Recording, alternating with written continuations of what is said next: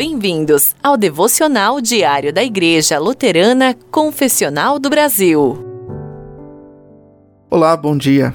Eu sou o pastor Denício e o texto para nossa devoção hoje está no livro de Isaías, capítulo 11, versículo 10.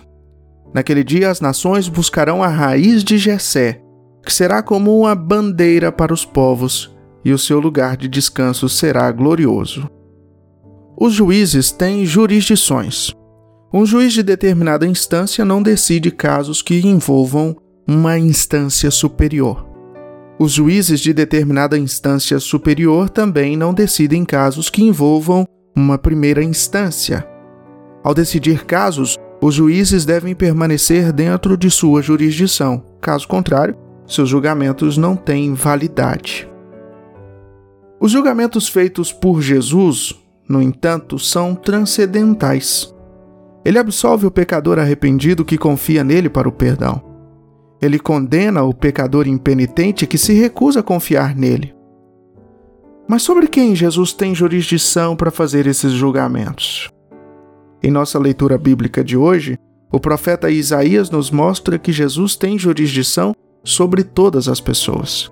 Não importa em que cidade, estado, província ou nação uma pessoa viva, independentemente das linhas jurisdicionais que separam os tribunais humanos, Jesus tem jurisdição sobre todos, sem exceção.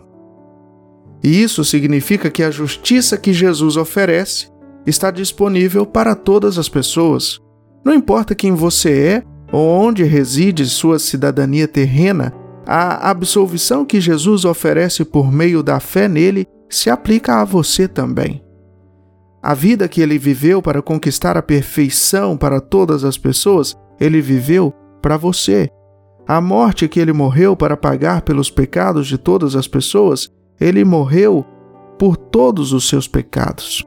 Ninguém, em nenhuma jurisdição terrena, está excluído da absolvição que Jesus conquistou para todas as pessoas, inclusive para você.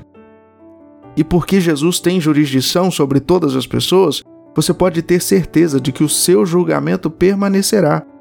Você não precisa temer chegar ao fim de sua vida para descobrir então que Jesus não tinha autoridade para absolvê-lo de seus pecados.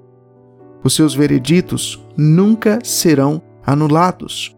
Quando ele diz, você está perdoado, você pode contar com isso. Não é de admirar que Isaías diga que as nações se unirão a ele. Como não nos reunir em torno de um juiz tão bondoso e tão glorioso? Ore comigo.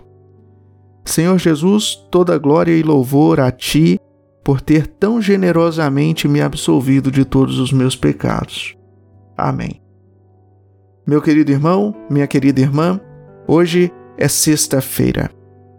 Um abençoado final de semana para você e sua família. Em nome do Pai, e do Filho e do Espírito Santo. Amém.